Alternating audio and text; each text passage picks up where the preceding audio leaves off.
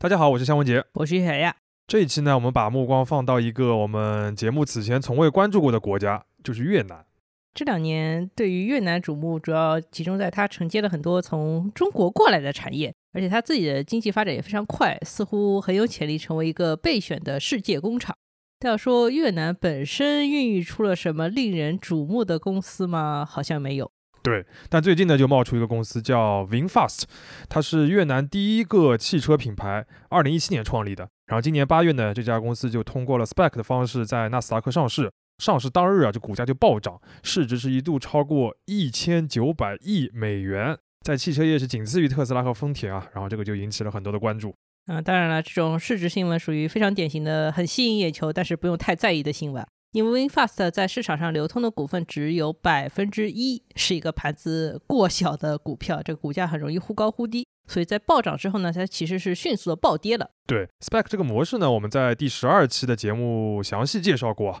嗯，相比而言，它更快捷简便，然后很适合那些在传统路径难以上市的公司。而 VinFast 它其实就是在二零二二年的时候在纳斯达克递交过招股书，但是后来没有上市成功，才转向了 Spec。但考虑到它流通的股份这么少呢，其实这个上市的传播价值，我觉得可能比融到的钱更大一点。嗯，这家 VinFast 公司在媒体上的确是现在最火热的电动车创业公司。它的上一条新闻是，它要在美国建厂来造电动车，而且美国总统拜登还专门发了一条推特，说这是自己经济政策的又一典型成就。嗯，这个其实比股价更值得注意啊。要知道，VinFast 是二零一七年才在越南成立的嘛。那在此之前，越南的汽车业不论是制造还是消费，就别说在全球了，就算在东南亚，其实也排不上号的。现在居然要直接进入美国市场了，而且还得到了总统的背书。所以它到底是怎么实现的？这个公司是怎么起来的呢？那这个就可以引出今天节目的主人公了，就是 VinFast 背后的这个母公司 Vin Group 的创始人叫潘日旺，也是那没有流通的百分之九十九股份的这个持有者。根据福布斯的榜单啊，他是如今的这个越南首富，而且潘瑞旺他的经历也非常的传奇，他是靠方便面在乌克兰起家的，然后呢回到越南，通过房地产累积了大量的财富，在近几年才大举的投入到汽车业。因为这个很神奇的转折啊，他最近也被冠以类似于越南许家印之类的称号。但这个称号怎么说呢？就是毕竟许家印目前的状况也不是很好，是吧？对啊，所以我们今天就来仔细聊一聊越南首富造车这件事情。第一部分我们会花比较多的时间来回顾潘日旺这个人的起家历程，以及他背后越南整个的经济发展背景。第二部分呢，就是讲一下潘日旺到底是怎么造车的，然后最后我们还会简单评价一下他这个造车的雄心到底能不能实现。还有一点就是，虽然越南这个邻国啊，从一九九零年代开始的经历和中国有颇多的相似之处，但是具体的这个细节其实还有很多不一样的嘛。然后我们的了解也仅限于公开资料，所以也欢迎熟悉越南的朋友在评论区里边能够对这期节目有一些你的这个评价或者分享。OK，那我们就开始吧。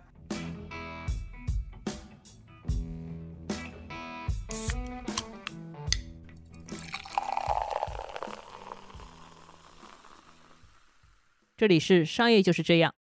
那就先讲讲潘日旺这个人啊。他是一九六八年出生于河内的一个普通的军人家庭，当时还是在越战期间嘛。那他的父亲是在防空部队里边服役的，那顾不上家。母亲呢就靠摆摊卖茶来补贴家用。潘瑞旺的少年时代呢，就是一九七零年代，其实整个越南的经济也不太理想，每年的 GDP 啊，根据推算大约是在二十亿美元以下，其实比越战之前还要低的。嗯，所以说当时越南是实行了一种比较类似于苏联那一套计划经济的一个经济体制。对的，对的，他们也搞什么五年计划之类的。那在这种环境下面呢，潘仁旺可以说是抓住了极少数能够改变命运的机会，就是读大学。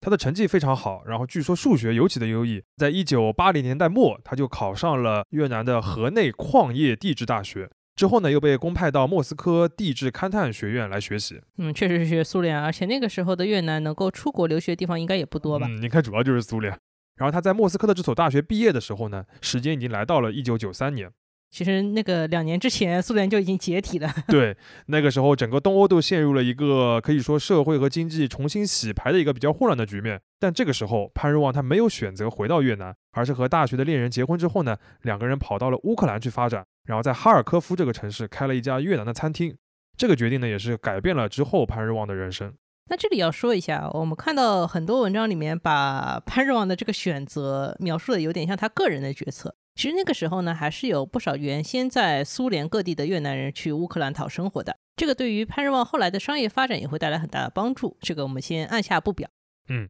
总之在乌克兰看餐厅的过程当中呢，潘日旺就发现了一个商机，就是方便面。一开始啊，他只是带一些越南产的那种就是面条，然后在餐厅里面卖一卖，结果很受欢迎。啊，也可以理解，当时乌克兰应该经济状况很糟糕吧。这个人民的消费能力几乎等于没有啊，那管饱、便宜还有味道，这个方便面就应该很受欢迎吧？对的，我看那几年乌克兰的这个 GDP 增长啊，都是负增长，甚至是双位数的负增长。所以潘日旺呢，他就借钱引进了一条小型的方便面生产线，就开始卖方便面了。然后这个销量非常好，他就决定更进一步，不惜啊借这个月利率百分之八的这个高利贷，然后来扩大他这个产线。自己生产这个方便面的这个调味包，等于是 all in 了方便面这个生意，这个餐厅也不管了，然后他就迅速的占领了整个乌克兰的这个方便面市场。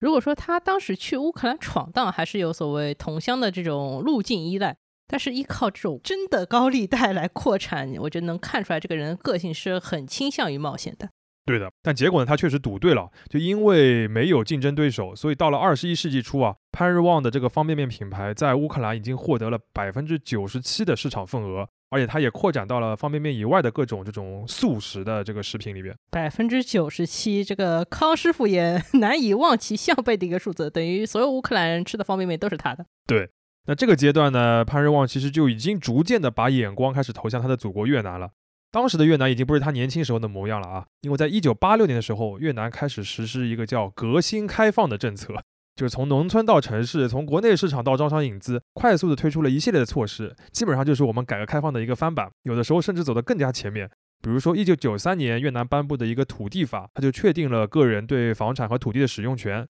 所以在一九九零年代，河内和胡志明市就已经出现过房地产热了。嗯，而且那个时候以三星为代表，一些外国企业也开始涌到越南的一些新兴的工业区里了。对对对，所以说当时的话也已经有一些外商的投资了。对的，而还有一点呢，就是因为当时越南还没有与国际接轨的这个金融市场和证券市场，所以亚洲金融危机啊，九七年这个亚洲金融危机对它的影响不是很大。简而言之，就是在潘仁旺把这个眼光投回越南的时候呢，越南已经有一批人先富起来了，而潘仁旺瞄准的就是这个机会。在二零零四年的时候呢，他就在越南的一个海滨城市叫芽庄开建了越南第一个豪华的度假村，叫 Vinpearl。当时呢，越南几乎是没有这种针对有钱人的地产项目的。潘仁旺自己也是到了芽庄旅游的时候才体会到这一点，然后就萌发了这个想法。对他赚的就是一些跟自己差不多人的这个钱喽。没错，但是其实只要你这个需求是真实存在的，那你填补空白的这个事情总能够大获成功。此前的方便面是这样，然后这个度假村也不例外。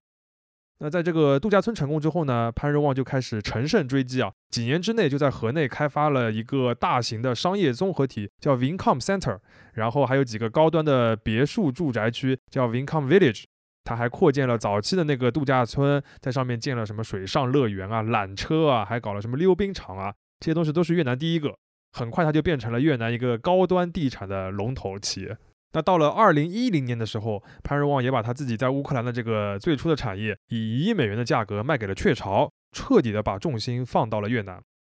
我们看到潘日旺在造车以后，这个媒体对他有很多类比啊，说他是越南许家印、越南马斯克之类的。但其实，在这个阶段呢，福布斯对他类比其实更恰当的，就是越南特朗普。嗯，我看到这个比喻的时候也是一愣啊，后来觉得有有点道理。毕竟这个二零一二年之前的这个特朗普还是一个以地产大亨为主的形象嘛，对吧？而且他做那些地产确实也都是偏向高端项目为主的。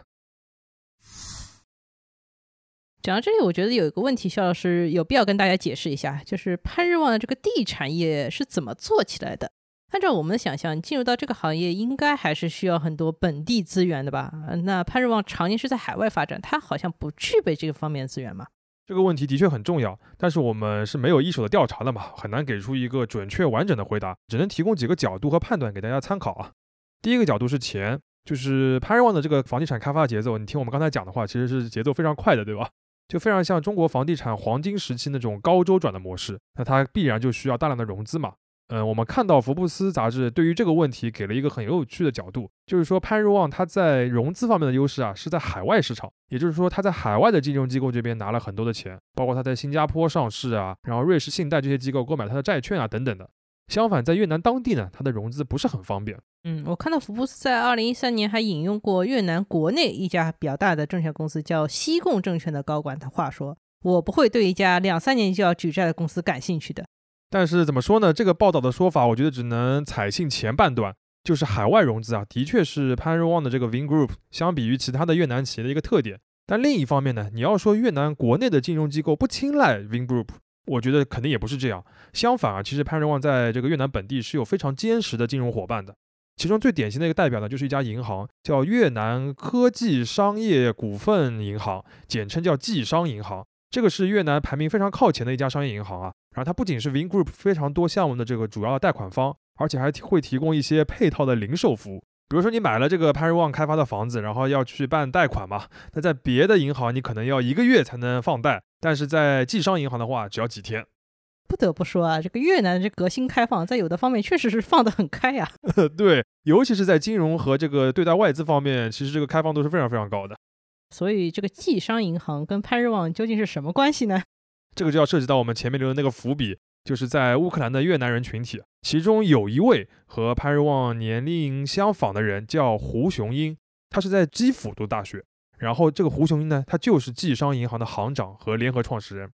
而这个银行的另一大股东呢，叫阮登光，之前是在俄罗斯创业的，比潘瑞旺要早几年，做的也是方便面生意，只不过在俄罗斯做。然后这个阮登光他回到越南创办的一个公司叫马山集团，现在也是越南最大的一个民营的食品和零售集团。这所谓在家靠父母，出门靠朋友，回了家好像还是开始靠朋友。的确是这样啊。实际上，在越南啊，这个搞房地产的 Vingroup 和搞零售的这个马山集团，再加上这个济商银行，他们的合作是紧密到什么程度呢？首先会对对方的公司来持股，其次啊，他们业务上面也非常的紧密。比如说，在 Vingroup 公司的这个商业地产里边，马山集团就会开超市、开便利店，然而在这些商超里边呢，又会有济商银行的网点，闭环了，闭环了，大家共同富裕啊！对。当然需要说明的是啊，我其实没有看到任何公开的资料说他们的合作和乌克兰的这个经历有什么关系，也没有看到他们具体在乌克兰有什么真实的交集。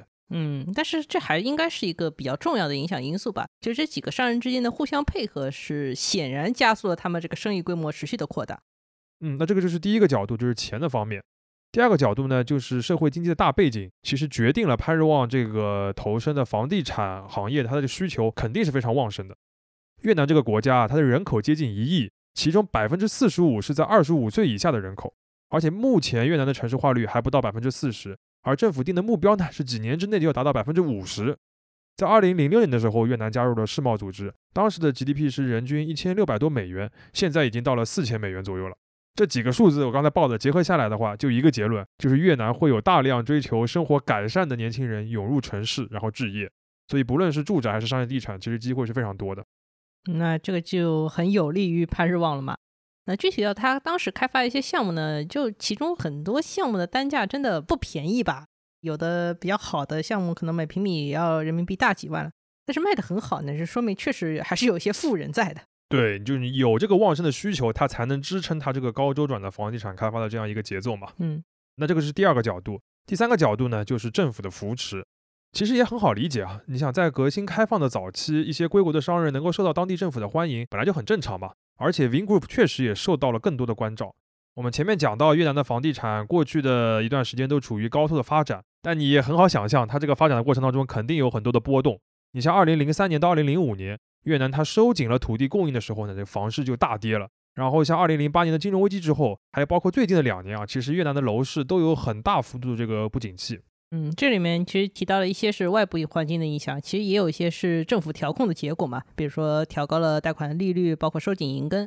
像这个大家在中国都很好理解。对的，那在这些波动过程当中呢，其实有不少的大企业是受损的，甚至破产，甚至创始人入狱的。但是潘日旺都挺过来了，一个重要的原因就是政府给了他一些长期稳定的项目，比如像廉租房的建设、保障房的建设。嗯，其实像越南现在也有很雄心勃勃的保障房计划。就是到二零三零年，他们要建成一百万套保障房，虽然这个利润受到了严格的管控，但是能参与其中的话，其实对于公司的长期营收是一个很基础的保障。对的，而且不只是住房，还有基础设施。比如我最近看到的一个消息，就是二零二二年越南要建一条高速公路，总预算是十二点六亿美元，然后民营公司出资八点五亿美元，那出资方呢就是 Vin Group 和济商银行。这两家公司的业务范围是不是有点太广了？真是很广啊！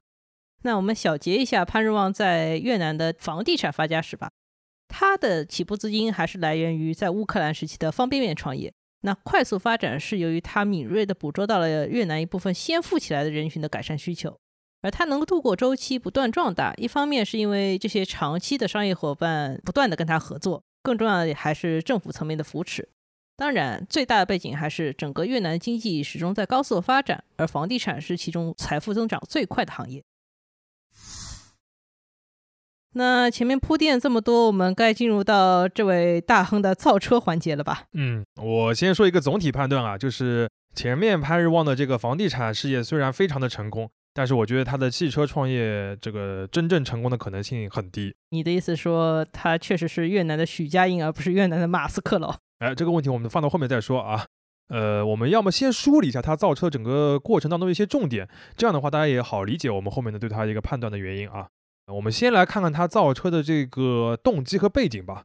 刚才我们说了潘瑞旺的这个起家过程，大家可能会有个错觉啊，就是好像越南的这些民营企业家对整个社会影响非常巨大。当然这么说也没错啊，但如果我们跳开来看的话，其实外资在更多产业对越南经济的影响还是比民企要大一点的。嗯，怎么说呢？最典型例子不就是三星嘛？因为它是最早深入越南的跨国公司之一，它把大量的电子产品制造的环节都放在了越南。当时它转移中国内地产能的时候，其实就已经引发过一些话题了。对的，我看到有一些说法说，一九九零年代最巅峰的时候，三星相关的产业对越南 GDP 的贡献超过百分之三十啊，这么夸张吗？我觉得也有点夸张了，但是它这个影响力很大，还是能确定的，对吧？不仅是电子产业啊，其实汽车也是如此。越南的汽车业现在还处于我觉得一个起步阶段，每年的这个销量也不过就是二十多万辆、三十万辆。而且和东南亚绝大多数国家一样啊，就它流行的其实还是日系和韩系的那些品牌。所以当二零一七年潘瑞旺说要创立一个越南人自己的汽车品牌的时候，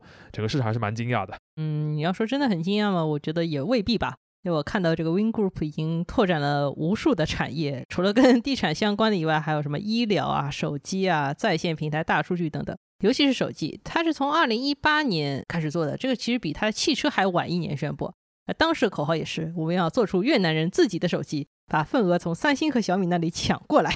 当然后来不是很成功啊，据说停掉了。对的，大家注意到没有？就他每出一个新的业务，他这个起名都很有规律，就是叫 Win 什么什么什么。比如他那个大数据业务就叫 Win Big Data。他很想赢吧？这个是不是杰克威尔奇的爱好者？呃，反正潘日旺投入汽车业务的动机呢，其实也和我们前面讲到的这个有关系。就你可以说他受儒家文化的影响也好，或者说他很爱国也好。总之呢，他一直有那种就是要报效社会，为这个国家留下一些什么的这种抱负。至少他对外是一直这么强调的。他就是说，我要做一个有全球影响力的越南品牌。那显然，房地产是很难实现这么个理想的，对吧？你只能做出有越南影响力的越南品牌。对，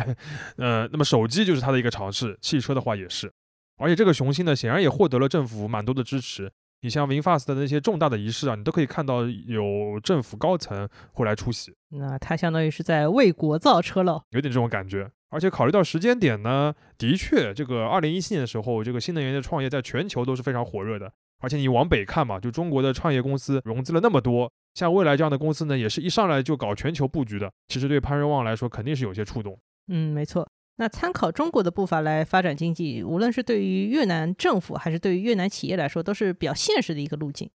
讲完动机和背景呢，我们就请肖老师给我们介绍一下具体的实现路径吧。就是潘若旺造车，它好像也基本上是依靠已有的这些跨国公司的资源来做的。对的，那这个其实你从呃 VinFast 这个汽车品牌的这个造车履历就能看得出来。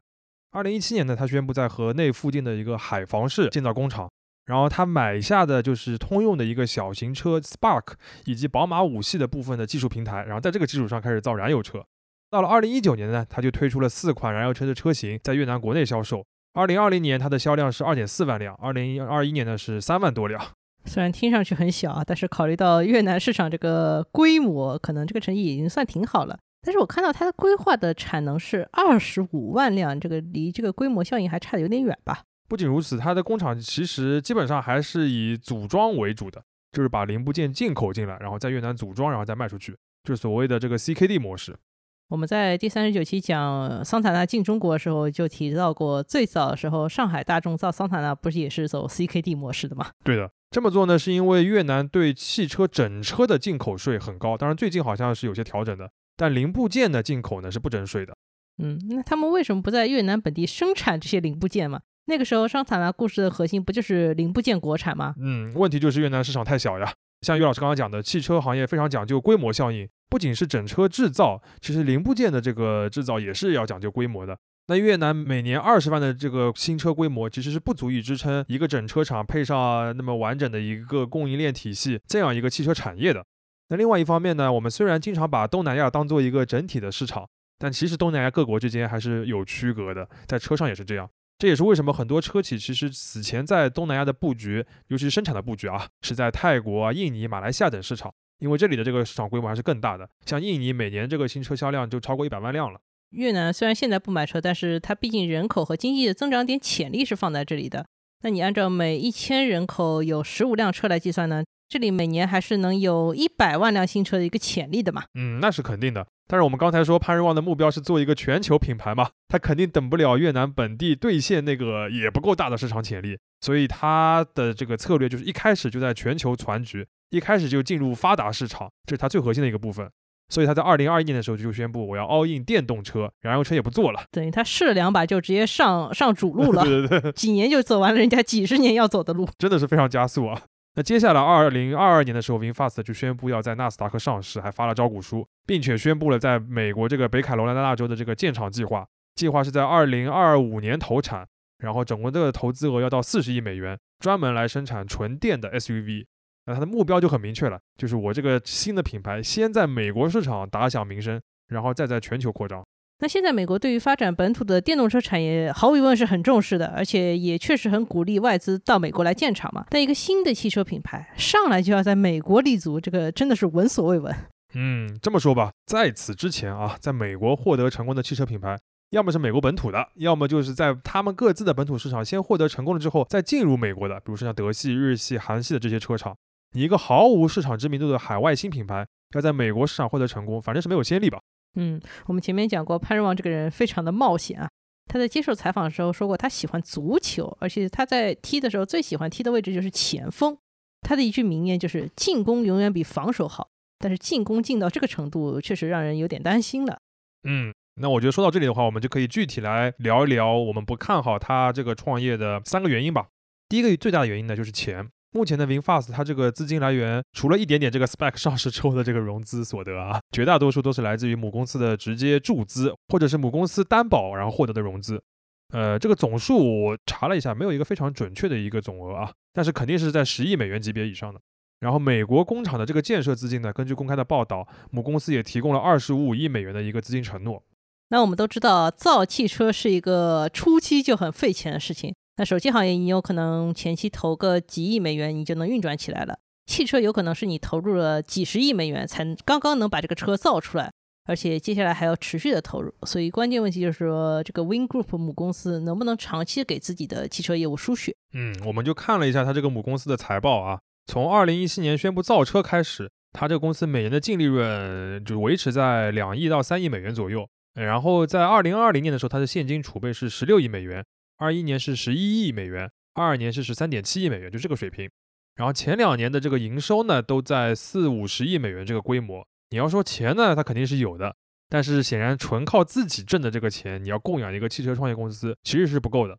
所以说，绝大多数钱啊，就是我们刚刚说的第二种方式，就是要靠母公司背书的这个融资来获得的，包括就是他担保，然后获得像瑞士信贷的一些这个贷款啊等等这种方式。那在财报上显示出来就是。二零二二年开始，这个 Vin Group 它的短期负债就从二零二一年的六十一亿美元大增到一百二十四点五亿美元，然后在二零二三年的上半年，这个规模已经达到了一百四十亿美元。刚刚你说的这个一百四十亿美元只是短期负债，那其实资金端压力非常明显了。也能理解他为什么其实要通过 SPAC 这种很烂的方式也要急于上市了。其实因为凭借他母公司的实力，对于汽车业务支持显然是没办法撑太久的。嗯，那这个是第一个钱的风险。第二个问题呢，就是产业链，就是 VinFast 它布局全球的另一个点呢，就是它引入了很多全球一线的供应商，包括中国的一些这个电动车的核心零部件。但是问题是呢，这些资源结合在一起，还是需要一个强有力的团队的，就是你整合的能力很重要。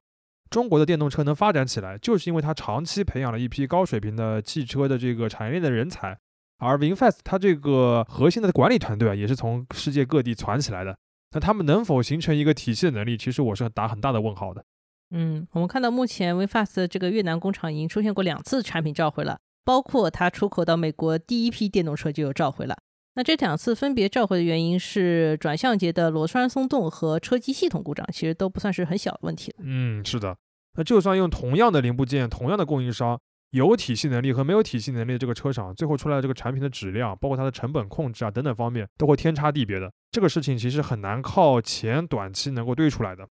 那最后一个问题呢，就是竞争对手。目前的 VinFast 它主打的是电动的 SUV 市场。而且一开始就推出的是这个九万美元的高价车，然后逐渐的在下探，这个显然是模仿特斯拉的一个路径啊。但问题是，特斯拉的成长期没有太多竞争对手的，而现在呢，美国本土的这些老牌的大公司也在发力推出电动车的产品。VinFast 规划的这些产品呢，它的价格区间里边，你都可以找得到底特律三巨头或者说是德系车的一些竞品，更不用提还有像特斯拉这样的大魔王了。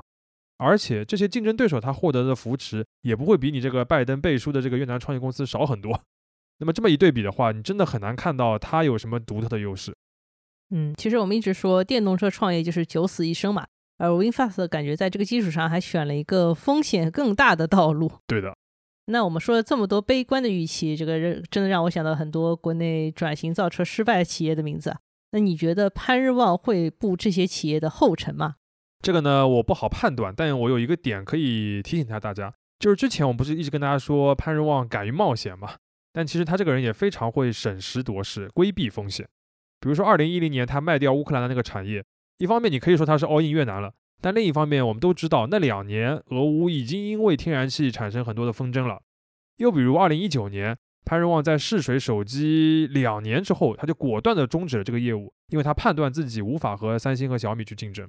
那在 WinFast 的创业过程中，潘若也很强调所谓的借力和造势。这么做有一个好处呢，其实就是可以拉更多的伙伴入局，一起降低整个团局或者说创业的风险，然后提升他们整体的成功概率。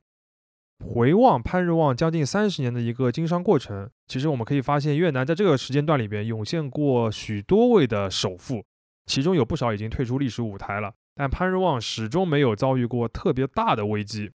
你可以说冒险的进攻和良好的时运可能会造就一时的成功，但能够长期维持的话，肯定不可能只靠进攻，不要防守。商业就是这样。